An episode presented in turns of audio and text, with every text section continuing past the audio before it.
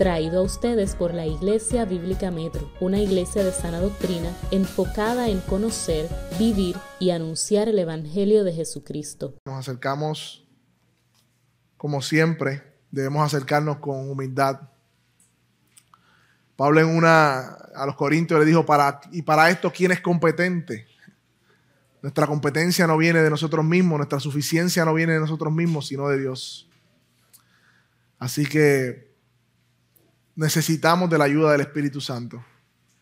Yo necesito de la ayuda del Espíritu Santo que me ayude a entender su palabra, a enseñar y predicarla con claridad, aplicarla a mi vida. Y usted, iglesia que está ahí, también necesita que el Espíritu Santo eh, imprima esa palabra en su corazón. Así que vamos a orar y vamos a también a confesar nuestros pecados en reconocimiento de nuestra necesidad de Él. Incline su rostro ahí, niños, padres, jóvenes. Señor, te damos gracias por esta preciosa mañana. Gracias porque como cantábamos hace un momento, tú eres nuestro soberano Salvador. Qué hermoso saber que ni la vida ni la muerte nos podrá separar del amor de Dios que es Cristo Jesús, Señor nuestro. Qué hermosa obra completada en la cruz del Calvario hiciste por nosotros, Señor. Oh Padre, pero como Pablo decía, Señor, igual nosotros decimos, ¿quién me librará de este cuerpo de muerte? Inclinado al pecado, que ama la vanidad de este mundo y que por su naturaleza propia no busca las cosas tuyas, Dios. Por eso te pedimos perdón, Señor, porque la semana, Señor, hemos pecado de palabra, de intenciones y de hechos contra ti. Oh, perdónanos, Señor, porque no hemos sido diligentes en ocasiones a escudriñar tu palabra. Porque creemos las mentiras del mundo, Señor, de que no estamos completos si no tenemos el carro del último año, si no tenemos el trabajo con el salario deseado, si no tenemos las vacaciones soñadas, si no tenemos la familia que parece tener todo el mundo en Facebook perfecta, y ponemos nuestras esperanzas, Señor, en eso. Perdónanos, Señor. Perdónanos, Padre. Reorienta nuestros corazones hacia ti una vez más, Señor. Y que podamos ser animados por medio de tu palabra y tu evangelio, Señor. En el nombre de Jesús. Amén. Gracias, Señor. Gracias. Hermanos, como el pastor Andrés dijo al comienzo, vamos a estar hoy en Hechos 23. Hechos 23, puedes ir buscándolo, versículo 12 en adelante. Versículo, y quédese sentado, vamos a leerlo, pero vamos a quedarnos sentados allí. Hechos 23, niños también, jóvenes. Versículo 12, y vamos a estar leyendo hasta el versículo 35. Versículo 12 al versículo 35. Quiero justamente antes de leer ponerlos en contexto para que podamos entender, ¿verdad?, dónde estamos. Pablo es llevado al Sanedrín, a los ancianos, y para ser juzgado, ¿no? Para, para investigar por qué tanto alboroto. Y estaba también los soldados romanos, el comandante. ¿Por qué había tanto odio contra Pablo? Y Pablo en la sabiduría de Dios discierne que habían saduceos y fariseos y apela a la resurrección como la esperanza. ¿Qué sucede? Los saduceos no creían en la resurrección y los fariseos sí creían en la resurrección.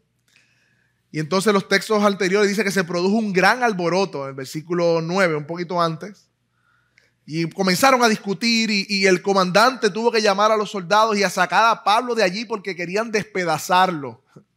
Y, y Lucas no está gastando palabras aquí. Querían despedazar a Pablo, matarlo. Y es en medio de ese, de ese, de ese, suceso que Pablo se lo llevan al cuartel. Y en el versículo 11, mejor vamos a comenzar en el 11 porque es el contexto de todo lo demás. Mire lo que sucede. A la noche siguiente se le apareció el Señor y le dijo, ten ánimo, porque como has testificado fielmente de mi causa en Jerusalén, así has de testificar en Roma. Versículo 12. Eso fue la noche, ¿no? Cuando se hizo de día, los judíos tramaron una conspiración y se comprometieron bajo juramento diciendo que no comerían ni beberían hasta que hubieran matado a Pablo. Y los que tramaron esta conjura o complot eran más de 40, los cuales fueron los principales, los cuales fueron a los principales sacerdotes y ancianos y le dijeron, nos hemos comprometido bajo solemne juramento no probar hasta nada hasta que hayamos matado a Pablo. Ahora pues, vosotros y el concilio avisen al comandante para que lo haga compadecer ante vosotros, como si quisieras hacer una investigación más minuciosa para resolver su caso. Nosotros por nuestra parte estaremos listos para matarlos, matarlo antes de que llegue. Versículo 16. Pero el hijo de la hermana de Pablo, el sobrino de Pablo, se enteró de esta emboscada y fue y entró al cuartel y le, al cuartel y le dio aviso a Pablo. Y Pablo llamando a uno de los centuriones le dijo, lleva a este joven al comandante porque tiene algo que informarle. Entonces tomándolo consigo lo condujo al comandante y le dijo, Pablo, el preso, me llamó y me pidió que te trajera a este joven, pues tiene algo que decirte. Y el comandante tomándolo de la mano lo llevó aparte y le preguntó, ¿qué es lo que me tienes que informar? Versículo 20. Y él le respondió, los judíos han se han puesto de acuerdo en pedirte mañana que lleves a Pablo al concilio, con el pretexto de hacer una indagación más profunda o, a fondo sobre el caso pero no le prestes atención. Porque más de 40 hombres de ellos se han comprometido bajo juramento de no comer ni beber hasta que lo hayan matado. Esperan, esperan emboscados ya listos, esperando promesa de tu parte. Versículo 22. Entonces el comandante le dijo al joven, encomendándole, no le digas nada a nadie de lo que me has informado y llamando a dos de los centuriones, dijo, preparad 200 soldados para la hora tercera de la noche, con 60 jinetes y 200 lanceros para que vayan a Cesarea. Y debían preparar también cabalgadura para Pablo y llevarlo a salvo al gobernador Félix. Vamos a dejarlo aquí, ahorita vamos a entrar a la otra parte. Pero imaginen esto, hermano, algo que tenemos que hacer cuando leemos la palabra es situarnos en la audiencia primaria. Y llevamos tiempo que predicamos sobre eso. En Hechos 1, este libro lo escribió Lucas para quién? Para un aparentemente soldado romano, un eh, excelentísimo Teófilo se llamaba él, para que conociera lo que Jesús hizo cuando estaba en tierra, ¿no? Cuando estaba vivo, cuando estaba como hombre. Y cuando comienza el libro de los Hechos, Lucas le dice, ahora vas a ver lo que Jesús siguió haciendo. Así que Teófilo está leyendo este relato que tú y yo estamos leyendo y algo está aprendiendo él que nosotros tenemos que aprender en el día de hoy. Vamos a ver el ánimo en la aflicción. Vamos a ver la promesa o la protección, la liberación de Dios en la vida de Pablo que estaba amenazada. Y cómo Dios a través de su providencia lo libra. Así que situándonos como en el papel de Teófilo, ¿te imaginas a Teófilo leyendo este, este, este suceso? Algo, algo estaba viendo Teófilo igual que nosotros, porque esta es la tercera vez que Jesús se le aparece. En el versículo 11 Jesús se le aparece, el Señor se le aparece, ¿no? Lo leímos ahora. Principio fue de camino a Damasco, cuando, ¿verdad? Eh, Jesús se le aparece, ¿por qué me persigues? La segunda ocasión, no sé si recuerdan, que de hecho yo prediqué de eso hace, un tiempo atrás, fue cuando Pablo llega a Calla, donde se formó la iglesia de Corinto, se convierten de la sinagoga, el líder de la sinagoga con su familia, se levanta todo el mundo en contra de Pablo y al otro día Jesús, Jesús se le aparece y le dice, ánimo, sigue predicando porque tengo mucho pueblo en esta ciudad, ¿se recuerdan? Y ahora, luego de varios juicios y de ser casi despedazado, ya había sido golpeado, ya habían tenido que llevárselo. Esta es la tercera ocasión que los romanos se lo tienen que llevar a la fuerza porque lo iban a matar. Imaginen el, el corazón de Pablo en esta circunstancia. Él está haciendo la voluntad de Dios. Pero me parece que Teófilo, al igual que nosotros, nos estamos entendiendo algo. Y es que las experiencias más difíciles en la vida son las de que alguna u otra manera nos hacen experimentar más de cerca la presencia de nuestro Dios. Algo tiene el sufrimiento, hermanos. Algo tiene la aflicción. Algo tiene el dolor en la vida de los creyentes que los dispone a estar más conscientes y susceptibles a la voz y al cuidado del Señor. ¿Acaso no fue el caso de Job? Que luego de, haber perdido, de haberlo perdido todo, y básicamente el libro de Job se, se, trata del dilema de por qué me está sucediendo a mí, Job entablando un caso con Dios.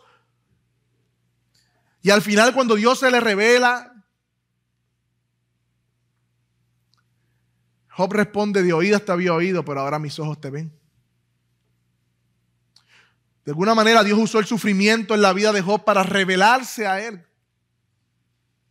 Y sabes qué? Job se contentó con eso. Dios no le contestó por qué estaba pasando por eso. Dios no le dio razones a Job. Dios le hizo preguntas. Y Job se contentó con eso. Y estamos viendo en la vida de Pablo que son las circunstancias difíciles que también eh, eh, hacen que, que, que, que en medio de esas circunstancias Jesús se haga más palpable y presente en su vida. De hecho, la próxima aparición de Jesús va a ser en medio de la tormenta. Cuando Pablo sale con Lucas y 200 hombres hacia Roma y dice que perdieron toda esperanza de vida. Y Jesús se le aparece y le dice, no se van a perder, tranquilo. Otra situación difícil. También, hermanos, podemos entender, al igual que Teófilo cuando estaba leyendo esto, que Dios tiene cuidado de sus hijos. Dios tiene cuidado de sus hijos. Él cuida de los suyos. Él es mejor padre de lo que tú eres con tus hijos. Y mira que tú cuides a tu hijo. Yo sé que sí. Pero es mejor padre que tú eres padre de tus hijos. Él es mejor padre que tú. Él ama, él provee para sus hijos. Él sabe y conoce en inglés, eh, conoce las necesidades de sus hijos y las atiende. Por eso aparece en medio de esta aflicción a Pablo y le da ánimo. Y ese es el contexto para todo lo que vamos a seguir viendo. Él no dejará a Pablo ser probado más allá de su fuerza y de lo que él pueda hacer, igual con nosotros, hermano. Él sabía que Pablo necesitaba ánimo y se le apareció y le dio ánimo. Le dio fuerza, le fortaleció su confianza en medio de la misión. Hay una alabanza que me gusta que creo que se llama Te doy gracias, dice en una parte que Dios no retiene nada bueno para sus hijos. Y yo te pregunto, ¿y qué si el bien o lo bueno en este momento es pasar por aflicción? Porque usualmente pensamos en el dinero, en la salud, pensamos que el bien de Dios tiene que ver necesariamente con prosperidad.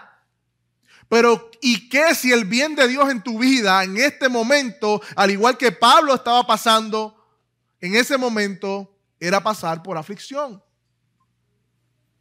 ¿Tú vas a desconfiar de la providencia de Dios? ¿Tú eres más sabio que Dios?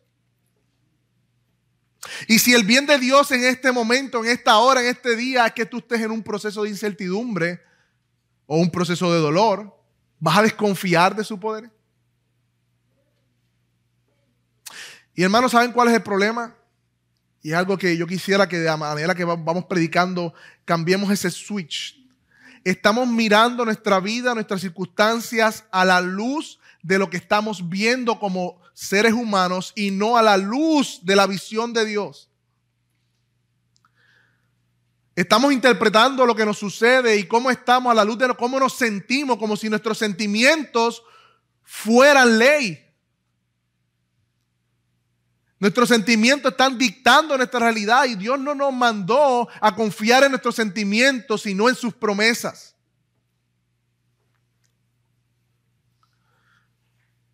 Hay una alabanza que dice igualmente por encima del sol. Hay una vista real. De allí la vida se puede ver como es en verdad. Y eso es lo que tenemos que pedirle a Dios que nos ayude en cada una de las circunstancias en que estamos.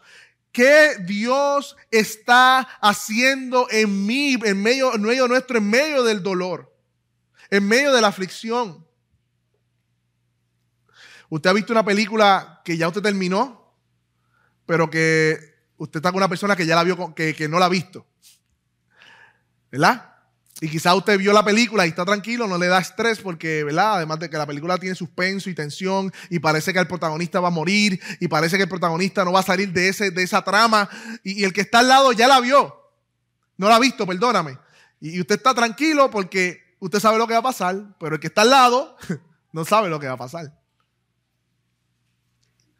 Y sus emociones son, la película juega con las emociones de esa persona, ya con las nuestras no, porque sabemos. Hermano, de la misma manera, Dios. Dios sabe cómo termina esto. Y Él puede consolarnos por medio de su palabra, porque está en control sobre todo, hermanos. Si nosotros creyéramos verdaderamente, lo que decimos creer del Evangelio y sus promesas, ¿saben qué, hermanos? Muchas de las encrucijadas emocionales en nuestra vida y los cuestionamientos serían silenciados. Hoy leímos el Salmo 63 y el salmista decía, porque mi socorro eres tú y en la sombra de tus alas me regocijaré. Él recordó que el socorro y la ayuda provienen de Él. Igualmente nosotros necesitamos recordar, hermanos, lo que Dios ha hecho en Cristo. Juan Bullan dijo que los hijos de Dios son como campanas. Cuando más fuerte los golpean, mejor suenan. John Trapp, otro puritano, decía que el que va camino a ser coronado no necesita preocuparse por un día lluvioso. Pablo dijo, tengo por cierto que las aflicciones del tiempo presente no son comparables con la gloria venidera que ha de manifestarse. La única manera, hermanos, que podemos encontrar consuelo en medio de las aflicciones es sabiendo que estamos confiando en un Dios soberano y que nos espera una eternidad y desde la eternidad miramos hacia acá, no al revés. Eso mismo dijo Pablo a los Corintios cuando le dije que esta leve tribulación momentánea produce en, ustedes qué? Un eterno peso de gloria. Hermano, eso está en un participio en el griego presente continuo. ¿Cuándo comienza la eternidad en nuestra vida? ¿Cuando nos muramos? No. El que cree en mí tiene vida eterna. Si usted cree en Cristo como su Salvador y único Salvador, tiene vida eterna hoy. Y desde hoy el peso de gloria no eh, se va acumulando por medio de las aflicciones. No mirando las cosas que se ven, sino las que no se ven. ¿Vieron, el, vieron, ¿Vieron lo que Pablo dice? Pues las que se ven son temporales, pero las que no se ven son eternas. Así que Jesús anima a Pablo, hermanos, y lo veremos a continuación. Lo que vemos a continuación de aquí en adelante es el cumplimiento de la promesa de Dios. Jesús le dijo, vas a testificar en Roma. Vas a testificar en Roma. Y ahora lo que vamos a ver ahora es cómo Jesús libera a Pablo de un complot para cumplir su promesa de que él testificaría fielmente en Roma. Así que hermano, esta promesa se va a cumplir, pero no vino libre de dificultades. No vino libre de dificultades. Miren, interesante, me encanta el versículo 11 y 12. Vayan conmigo, ahí lo tienen en su Biblia, versículo 11. A la noche siguiente, ¿verdad? Se le apareció el Señor y le dijo, ten ánimo Lean, ahora el primer, la primera oración del versículo 12. Cuando se hizo de día, los judíos tramaron una conspiración. Interesante.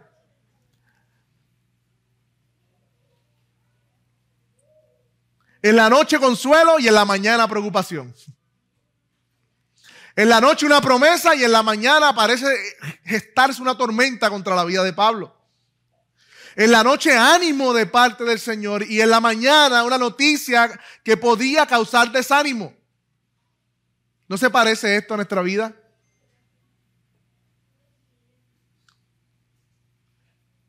Pero ¿en qué consistía esta amenaza, hermanos? ¿En qué consistía?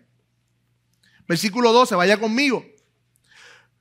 Los judíos tramaron una conspiración y se comprometieron bajo juramento diciendo que no comerían ni beberían hasta que hubieran matado a Pablo. Y los que tramaron este plan era como 40 hombres. Muchos comentaristas dicen que, que Lucas retrata esto de manera, yo diría con una sonrisa en su rostro. escribiendo, 40 hombres dijeron que, dijeron que no van a comer ni a beber y que iban a matar a Pablo. Ay, qué chulo. ¿Te imaginas a Lucas escribiendo esto? ¿Te imaginas a Teófilo leyendo esto? Ellos hicieron un juramento bajo maldición. Básicamente ese juramento es que me maldiga Dios si no cumplo lo que voy a hacer, lo que he prometido hacer. Hicieron un voto. Y metieron a Dios en un asunto donde Dios no estaba. Interesante.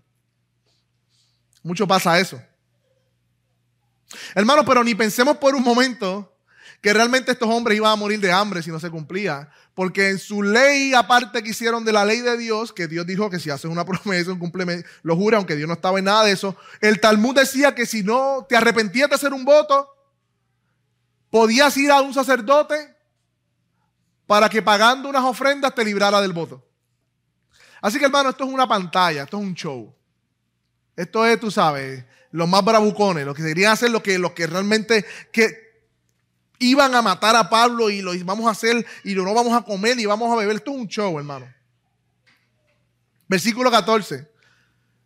Esos hombres fueron entonces a los sacerdotes, a los ancianos, y le dijeron, oye, ancianos, se cree que son los saduceos más que los fariseos, porque los fariseos apoyaban a Pablo en esta. Nos hemos comprometido solemnemente a juramento a no probar nada hasta que hayamos matado a Pablo. El versículo 15 dice, ahora pues, ustedes y el concilio, díganle al comandante que lo haga compadecer ante ustedes. Y mire esta frase, hermano.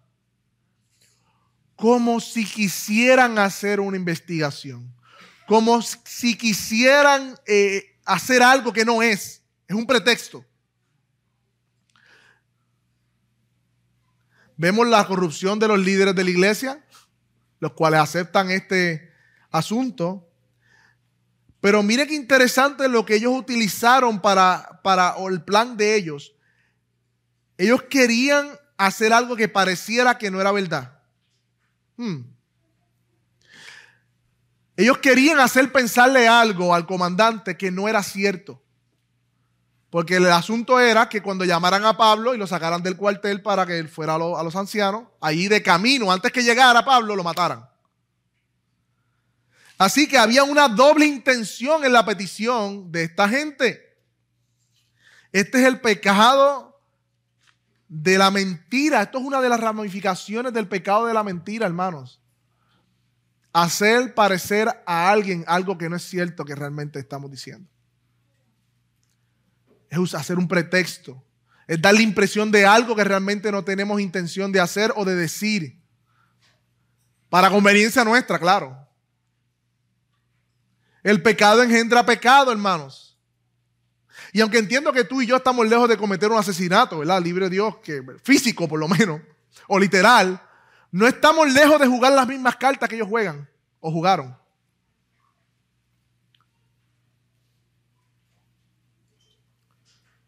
No son pocas las veces, hermanos, que en ocasiones hemos dicho algo con segundas intenciones.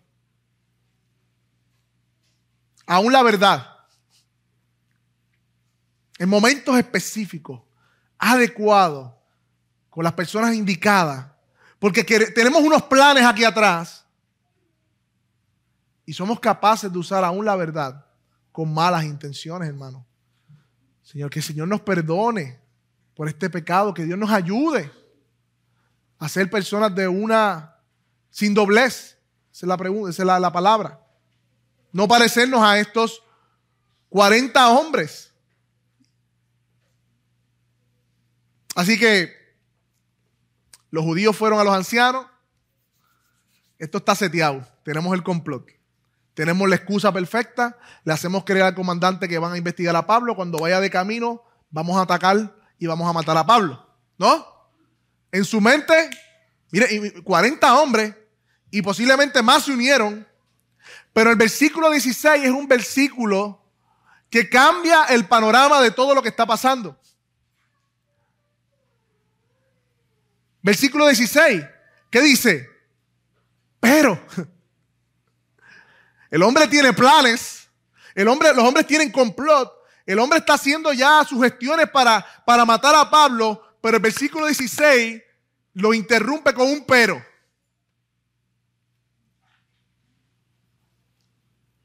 El hijo de la hermana de Pablo, un sobrino de Pablo, se enteró de la emboscada y fue y entró al cuartel y dio aviso a Pablo. Miren cómo Dios comienza a desbaratar los planes de estos hombres. Un casi adolescente o un adolescente, 40 hombres haciendo conjuros de que van a matar a Pablo, un adolescente. Eso es todo lo que Dios necesita. De momento esta abrupta aparición de un familiar de Pablo nos sorprende porque llevamos leyendo ya 23 capítulos y no hay ningún familiar de Pablo que aparezca aquí. Hay un silencio de la familia de Pablo. ¿De dónde salió este muchacho, hermano? Conocemos muy poco acerca de la familia de sangre, por decirlo de una manera, de Pablo, aunque él tenía una familia espiritual, claro que sí. Pero la palabra de Dios o las cartas ni los hechos nos dicen mucho sobre su familia terrenal. Pero muchos comentaristas están de acuerdo, hermanos, de que cuando Pablo dijo en Filipenses que él le ha dado perdido todo, le ha dado todo por basura por el conocimiento de nuestro Señor Jesucristo, ese todo incluye a su familia. Porque él venía de una familia educada. Él venía de una familia muy probablemente de un padre fariseo que lo llevó a los pies de Gamaliel para que se educara con el mejor maestro de la ley judía. Y cuando él se convierte al cristianismo, muy probablemente perdió a toda su familia. Y esa es una de las razones por las cuales no vemos menciones de ninguna de su familia. Pero al parecer había una hermana que todavía conservaba eh, un cariño especial por Pablo y, y, estaba en Jerusalén con su hijo y su hijo, que es el sobrino de él, se entera de la emboscada. Un joven, un niño. Dios usa un jovencito para destruir los planes de 40 hombres que juraron matar a Pablo. No subestimes a los niños ni a los adolescentes. Dios puede hacer cosas grandes con ellos. Porque no son ellos, es Dios a través de ellos. ¿Qué usted cree que apareció por casualidad ahí? Complot. Se lo voy a decir a Pablo. Así, por casualidad. Como decíamos en la calle, de lechuga, de suerte. No, hermano. Ustedes saben que no. Y yo creo que Teófilo, cuando leía esto, él sabe que no. Yo imagino a Teófilo regocijándose. Mira para allá. Estos hombres tramando y Dios librando. Dios gobierna por medio de su providencia, hermanos. ¿Y qué entendemos por providencia? Que, en el pasado hemos hablado de eso, pero es bueno recapitular. Dios gobierna por medio de su providencia. Y, el catecismo de Heidelberg dice que eh, la providencia es el todopoderoso y siempre presente Dios, por el cual Dios sostiene en su mano el cielo, la tierra y las criaturas. Él gobierna de tal manera que las hojas y la hierba, la lluvia y la sequía, los años fructíferos, los magros, la salud, la enfermedad, la prosperidad y la pobreza. De hecho, todas las cosas que nos acontecen no ocurren al azar, sino por su mano paternal. Eso es la providencia de Dios. Dios en ocasiones milagrosamente interviene con la naturaleza y por eso le llamamos milagro. Y vemos, por ejemplo, eh, eh, cuando Pedro fue librado de la cárcel. Pero si usted lee la narración de la Biblia, Dios obra mayormente por su providencia. En casos específicos y puntuales, como señal, como aval de su mensaje, por ejemplo, usaba los milagros, sí pero Dios gobierna por medio de su providencia. Un joven que pasando por el lado quizás se enteró o estaba en medio de un tumulto, escuchó, se acercó. Nada milagroso. Un niño en un río bajando y de momento las egipcias vieron a ese niño. Ah, le llamaremos Moisés. Ay, qué providencia. Qué milagro, qué lechuga. No, hermano. No es lechuga. No, hermano. Dios controla todas las cosas por medio de su soberana providencia. Y hay tres cosas, hermanos, que, que, sustentan su providencia. En primer lugar, es que Dios es omnisciente. Su conocimiento es exhaustivo, Él lo conoce todo. Dios conoce el mundo que creó y a todos sus habitantes. Él es omnipresente, Él sabe todas las cosas porque está presente en todo lugar, en todo momento a la misma vez. Él llena los cielos, la tierra y aún su presencia en el Hades. No, hermano, no hay nada que escape de su conocimiento. Él discierne los corazones de los hombres. Él conoce cada uno de sus pensamientos y sus planes. Y David tuvo que retratar este atributo hermoso cuando dice, ¿de dónde oiré de tu espíritu? ¿A dónde me esconderé de tu presencia? Si subiera a los cielos, allí estás tú. Y si me hicieres Señor mi estrado, allí también tú estás. Si tomares alas al del alba y habitar el extremo del mal, aún me guiará tu mano y me asiará tu diestra. Si dijera, ciertamente las tinieblas me encubrirán, aún la noche resplandecerá alrededor de mí, aún las tinieblas no te encubren de ti y la noche resplandece como el día, lo mismo te son las tinieblas que la luz. Hermano, Dios conoce, gobierna el universo entero, no solo de forma general, sino que presta atención perfecta a cada detalle de cada hombre, cada mujer y cada niño que está aquí también. Nuestro Dios no es un conocedor indiferente, sino que Él es Señor y juez de toda la tierra, como dice su palabra. Como dice Proverbio, el hombre hace planes, pero de Dios es la respuesta.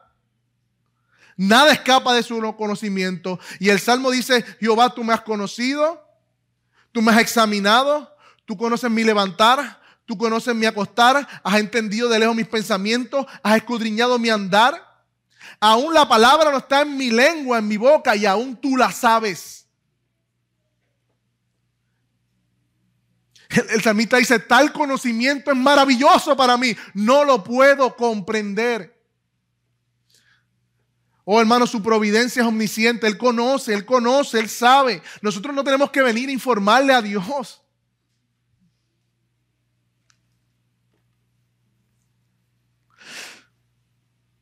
A Dios nada le toma por sorpresa o lo toma desprevenido. A Dios no tenemos que informarle lo que está pasando. Dios no, no, está aprendiendo de lo que sucede como nosotros. Ah, me equivoqué, ahora voy a mejorar. No, no, su conocimiento es inmutable, no cambia, es perfecto. Si Él tuviese que aprender, entonces no fuera Dios. Y estos hombres tramaban en secreto contra Pablo, pero ignoraban que el Dios que conoce todas las cosas, conoce también los secretos de los hombres. Y yo te pregunto, hermano, ¿tú estás confiando en la omnisciencia y el conocimiento de Dios en tu vida? ¿Cómo, ¿Cómo, el entendimiento de la omnisciencia de Dios afecta cómo tú ves la realidad de tu vida? Tu confianza en Él. Oh, hermanos, pero muy triste sería un Dios que conozca pero que no pueda hacer. ¿Te imaginas? Por eso A.W. Pink dijo, el que no pueda hacer todo lo que quiere, ni llevar a cabo todo lo que se propone, no puede ser Dios. Así que Dios no solamente es omnisciente, sino que Dios también es omnipotente. Dios es poderoso sobre la creación con una palabra, con su palabra. Solamente al hablar creó los cielos, la tierra, el universo y todo lo que vemos. Y Job le llamó a eso solamente el susurro. ¿Qué es si Dios truena, hermanos? El Señor tiene poder infinito para cumplir su voluntad decretiva y hacer valer todos sus derechos, hermano. Porque suya es la tierra y su plenitud, dice el salmista. Su poder es soberano y todos los habitantes de la tierra son como nada y Él hace según su voluntad en el ejército de los cielos y los habitantes de la tierra. Y no hay quien detenga su mano y le diga, ¿qué haces? Es un poder soberano. Para Dios no hay nada imposible, hermano. Nada que lo debilite, nada que no pueda hacer. Él sostiene el universo con la palabra de su poder. Hermanos, ¿habrá algo imposible para Dios?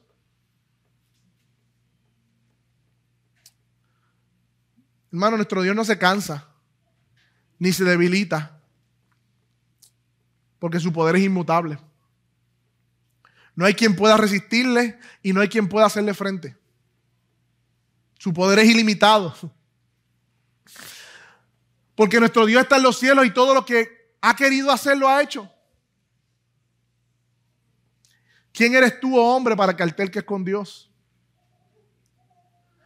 Como decía el Salmo 2, hablando de Cristo, pero, pero podemos imaginarnos, en esta ocasión dice que, ¿por qué se confabulan las naciones contra el ungido? Y en un momento el Salmo dice, Él se reirá de ellos.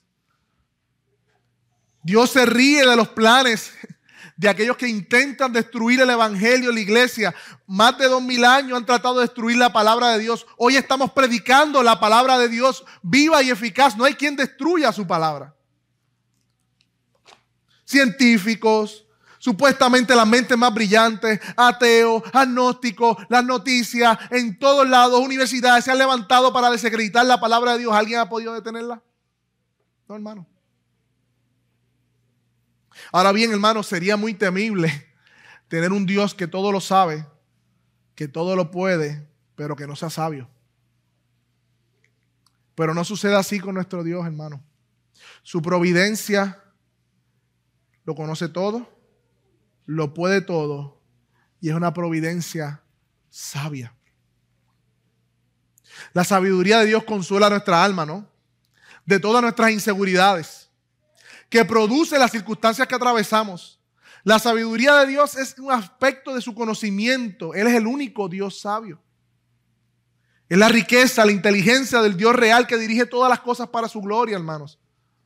La sabiduría de Dios es una sabiduría amorosa que aplica su amor a sus hijos, que sirve a sus hijos. Él conoce, hermano, los mejores medios para los mejores fines en tu vida. Lo necio de Dios es más sabio que los hombres. Él nunca hace nada de tiempo, hermanos. Nunca nos da algo que no necesitemos. Él sabe lo que es mejor para sus hijos. Hermano, ¿estás confiando en ese Dios? ¿A qué Dios tú le oras? ¿Este es el Dios que le estamos rindiendo nuestra vida o es otro Dios? ¿Estamos conscientes de estos atributos en nuestras circunstancias, de estos atributos en nuestra vida, gobiernan nuestras ansiedades? Hermanos, los atributos de Dios son un consuelo para nosotros. Y yo sé que este pero que vemos en el versículo 16 es un pero providencial, es un pero divino, es un pero teológico, es un pero de la providencia, de la soberanía de Dios. Y miremos cómo transcurre entonces, cómo Dios libera Pablo entonces cuando escucha a su sobrino que llega, no sé por qué, el sobrino tenía el deseo de liberar a Pablo, pues no sé, fue y, entró al cuartel, se podía distraer con otra cosa, no, él fue al cuartel, llegó a donde Pablo y, logró accesar a Pablo, Pablo llama a los centuriones y lleva a este joven al comandante, versículo 17, porque tiene algo que informarle. Versículo 18, él entonces tomándolo consigo, lo condujo al comandante y le dijo, Pablo el preso me llamó que te trajera este joven, pues aquí tiene que decirte algo. Y el comandante lo tomó por la mano y llevando la parte le preguntó que tienes que informarme. Y el joven respondió todo, ¿verdad? Y comenzó a contarle el complot. Hermano, yo no sé si ustedes leen aquí, parecen los romanos más amables del mundo.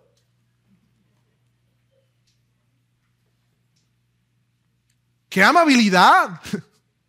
Vente, muchachito, sí, ya te llevo. Ah, claro que sí, vente para que lo escuche. Esa disposición, tanto del joven, del centurión y del comandante. ¿De dónde surge? ¿Acaso la providencia de Dios no gobierna también las acciones de los hombres? Hermano, miremos a este joven, apenas un adolescente, fue a dar aviso y Dios lo usa para liberar a Pablo de la muerte. Miremos al centurión, con su amabilidad va y se lo dice al comandante. Y miremos al comandante, lo toma de la mano, lo lleva aparte y se lo dice, vente, dime, ¿qué me tienes que decir, papito? Dime. Este niño comienza a contarle al comandante lo que estaba pasando. A tiempo, porque todavía no habían, parece no habían, no habían entonces no habían hecho el, el request, el pedido a, este comandante. Así que llega a tiempo. Y miren qué hermoso el versículo 21, hermano. Porque él comienza a contar y a contar y a contar. Y en el versículo 21 se detiene para interceder por Pablo. Porque no solamente le cuenta, sino que el joven intercede por Pablo. Mira, pero no le prestes atención. ¿Ven el corazón allí? Está pasando esto. Él hace una pausa e intercede por Pablo. No le prestes atención porque hay unos hombres, 40 hombres que han hecho un juramento de no comer ni beber hasta que hayan matado a Pablo. Qué hermoso. Pablo apresado, sin, posibilidad de defenderse. Había un complot de contra él, pero Dios no estaba preso. Dios no estaba inhabilitado como Pablo estaba inhabilitado. Hermanos, Dios no nos necesita para hacer su obra y tenemos que entender eso. Y qué bueno que nos da el sueño para recordarnos que mientras dormimos, Él sigue haciendo su obra y sosteniendo el mundo. Nosotros no somos indispensables, Él es indispensable. Dios hace su obra a pesar de nosotros y qué gloria a Dios que podamos ser instrumentos de Dios en las manos, pero es Dios quien hace la obra. Versículo 22 dice que entonces el comandante dejó ir al joven y le dijo que no le dijera a nadie de las cosas que le había informado. Los, comandantes eh, romanos tenían una tarea de mantener la paz en, la, ciudad, ¿no? Y esto amenazaba la paz. Y, y, que si mataban a Pablo bajo su comando, se buscaba un lío. Porque mucha gente estaba a favor de Pablo, había otros que no, pero entonces un ciudadano romano que murió en mis manos sin ningún delito. Mm. Dijo, déjame librarme de esto.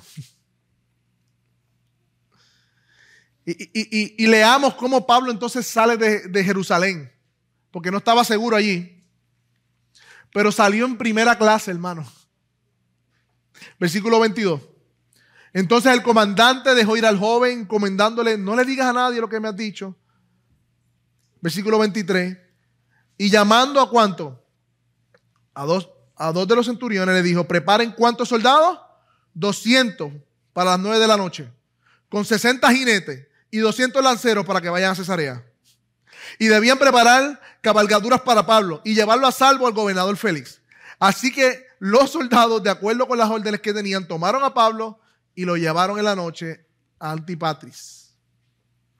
Dios sacó a Pablo escoltado, salvo y sano el mismo día, en la noche, cuando se reunieron para hacer un complot contra él. Mediante su providencia. Mediante un sobrino que apareció de la nada y dio informe. ¿Dónde está el milagro allí, grandote? La providencia de Dios, el milagro. Dios hace su obra a pesar de los hombres. Aquí vemos la liberación de Jesús cumpliendo su promesa, cumpliendo su palabra de que iría a Roma. Su propósito prevalecerá para siempre, hermano. Y esta es la cuarta vez que Dios usa a los romanos para liberar a Pablo de la muerte. Versículo 32. Vamos a hacer un brinquito aquí para la carta, dejarlo para después. Al día siguiente regresaron al cuartel dejando a los de a caballo que siguieran con él, los cuales después de llegar a Cesarea y de entregar la carta al gobernador, le presentaron también a Pablo. Así que luego de unas horas de camino, primero pararon Antipatis y luego, ya que estaba a salvo, la mayor cabalgadura volvió y se quedaron solamente los de a caballo. Y entonces ya Pablo estaba libre de amenaza. Entonces fueron a Cesarea aproximadamente 100 kilómetros de distancia, hermanos. Versículo 26, volvemos un poquito para atrás. Y mire la carta que le escribe el comandante. Excelentísimo gobernador Félix, salud. Cuando este hombre fue arrestado por los judíos y estaba a punto de ser muerto por ellos, al saber que era romano, fui con las tropas y lo rescaté. Queriendo cerciorarme de la causa por la cual lo acusaban, lo llevé al concilio. Y hallé que lo acusaban sobre cuestiones de la ley. Miren qué interesante, importante, pero ningún cargo que mereciera muerte o prisión. Esta es como la tercera vez que se dice eso en Hechos. No merecía prisión y no merecía muerte, pero estaba preso y con amenaza de muerte. Cuando se me informó de que había un plan contra el del hombre, se lo envié enseguida, instruyendo también a los acusadores que se presenten a los cargos contra él delante de usted. Yo, yo, yo y yo. Usando a verdad los sucesos, porque realmente no sabía que era ciudadano romano. Le iba, le iba a latigar, le iba a dar. Cuando Pablo le dijo, hey, ah, yo soy ciudadano romano, ¿qué tú vas a hacer? Ahí fue que cogieron miedo, y dijeron, espérate, espérate, espérate. Si tú eres ciudadano romano, no podemos hacer esto. Y él, le dijo a su comandante que yo sabía que era romano y por eso lo libré. Mm, jugando con la verdad para quedar bien. Es un pecado de los, de de los, de los gentiles, ¿verdad? De los que no conocen a Dios, no de los que conocen a Dios. Pablo llega salvo, llega sano, y el versículo 34 dice que él leyó la carta y le preguntó a Pablo la provincia. Y al enterarse que era de Sicilia, le dijo, te oirán cuando estén presentes tus acusadores. Mientras tanto, ¿sabes qué, Pablo? Quédate en el palacio. Pablo, tras que se fue first class, se quedó en el palacio que construyó Herodes el Grande, a quien Dios mató cuando no quiso dar gloria a Dios no sé si recuerdan ese texto, que casualmente también lo prediqué, en Hechos. Así que aquí hay unos hombres que se quedaron con hambre. Porque Dios en su soberano cuidado cumple sus promesas y protege a Pablo. Hermano, ese es el Dios que nosotros estamos confiando. Yo creo que este pasaje de hoy nos anima a que en las circunstancias difíciles recordar que Jesús se hace presente. Él conoce nuestras necesidades, así como animó a Pablo. Número dos nos recuerda que hay un adversario que es Satanás que odia el Evangelio y odia a aquellos que lo profesan y usa a los hombres para detener el avance del Evangelio. Y aunque es un enemigo moribundo que está muerto, que tiene fecha de expiración, aún así va a, va a querer estorbar la obra de Dios. Y Pablo dijo, no ignoremos sus maquinaciones. Pero vemos también que Dios cumple sus promesas porque Él es el verdadero, poderoso y sabio que por medio de su providencia cumple sus propósitos. Y hermano, esto me recuerda algo, porque Dios apenas usa a un adolescente para librar a Pablo. Dios envió a un niño para interceder por Pablo y librarlo de la muerte y así la promesa que Dios le hizo a Pablo se cumpliría. ¿Esto no le hace clic en su mente? Esta escena me recuerda a mí precisamente lo que Dios hizo a través de Jesucristo. El único y verdadero mediador entre Dios y los hombres. Había una amenaza de muerte eterna que nos esperaba a nosotros, hermanos. Estábamos sin fe y sin esperanza en el mundo. Y no eran judíos los que tenían un complot contra nosotros, sino que era el mismo Dios que era enemigo nuestro. La sentencia era segura. No había escapatoria. Íbamos a enfrentar, hermanos, la ira santa de Dios y justa, terrible, que derrite montes. Nuestra muerte eterna y el infierno seguro. Pero Dios, así como vimos el pero en el versículo 16. Pero Dios, como dice Efesios 2.4, el mejor, el uno de los peros más hermosos de la Biblia, el, el pero más divino, más hermoso de la gracia de Dios, pero Dios que es rico en misericordia, dice Efesios 2.4 que por su gran amor nos amó, aún estado nosotros muertos en delitos y pecados, nos dio juntamente vida con Cristo. Por gracia hemos sido salvados y nos resucitó juntamente con Él. Más adelante dice para Él mostrar en los siglos venideros las abundantes riquezas de su gracia Hermanos, Dios envió un intercesor, un intermediario, uno que nos reconcilió con Él mismo por medio de su obra redentora, a Cristo Jesús. Ahora, hermanos, podemos disfrutar aquellos que han creído en Él en paz para con Dios.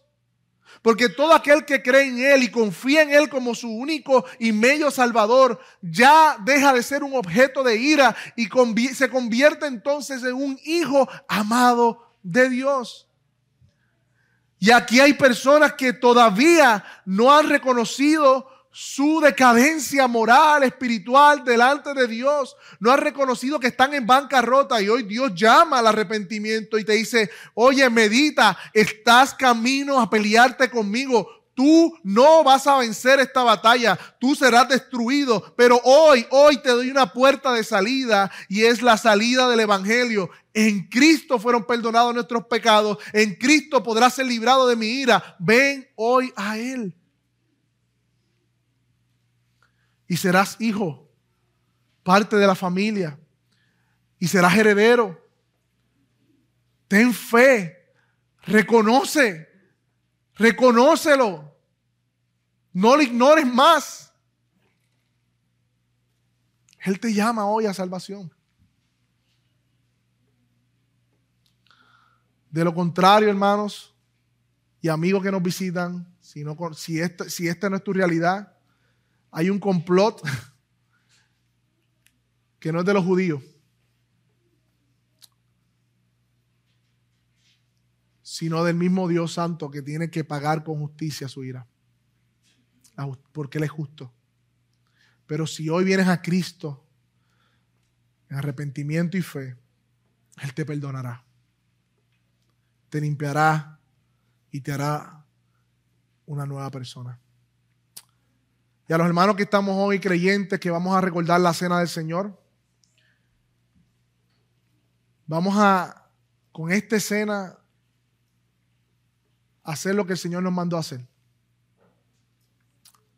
Recordar su pasión por nosotros, su muerte sustitutiva, el pan, su cuerpo molido por nuestros pecados, la sangre derramada por nuestros pecados y que juntos como iglesia podamos ser animados en esta hora que nos acercamos a la cena. Así que te pido que inclines tu rostro.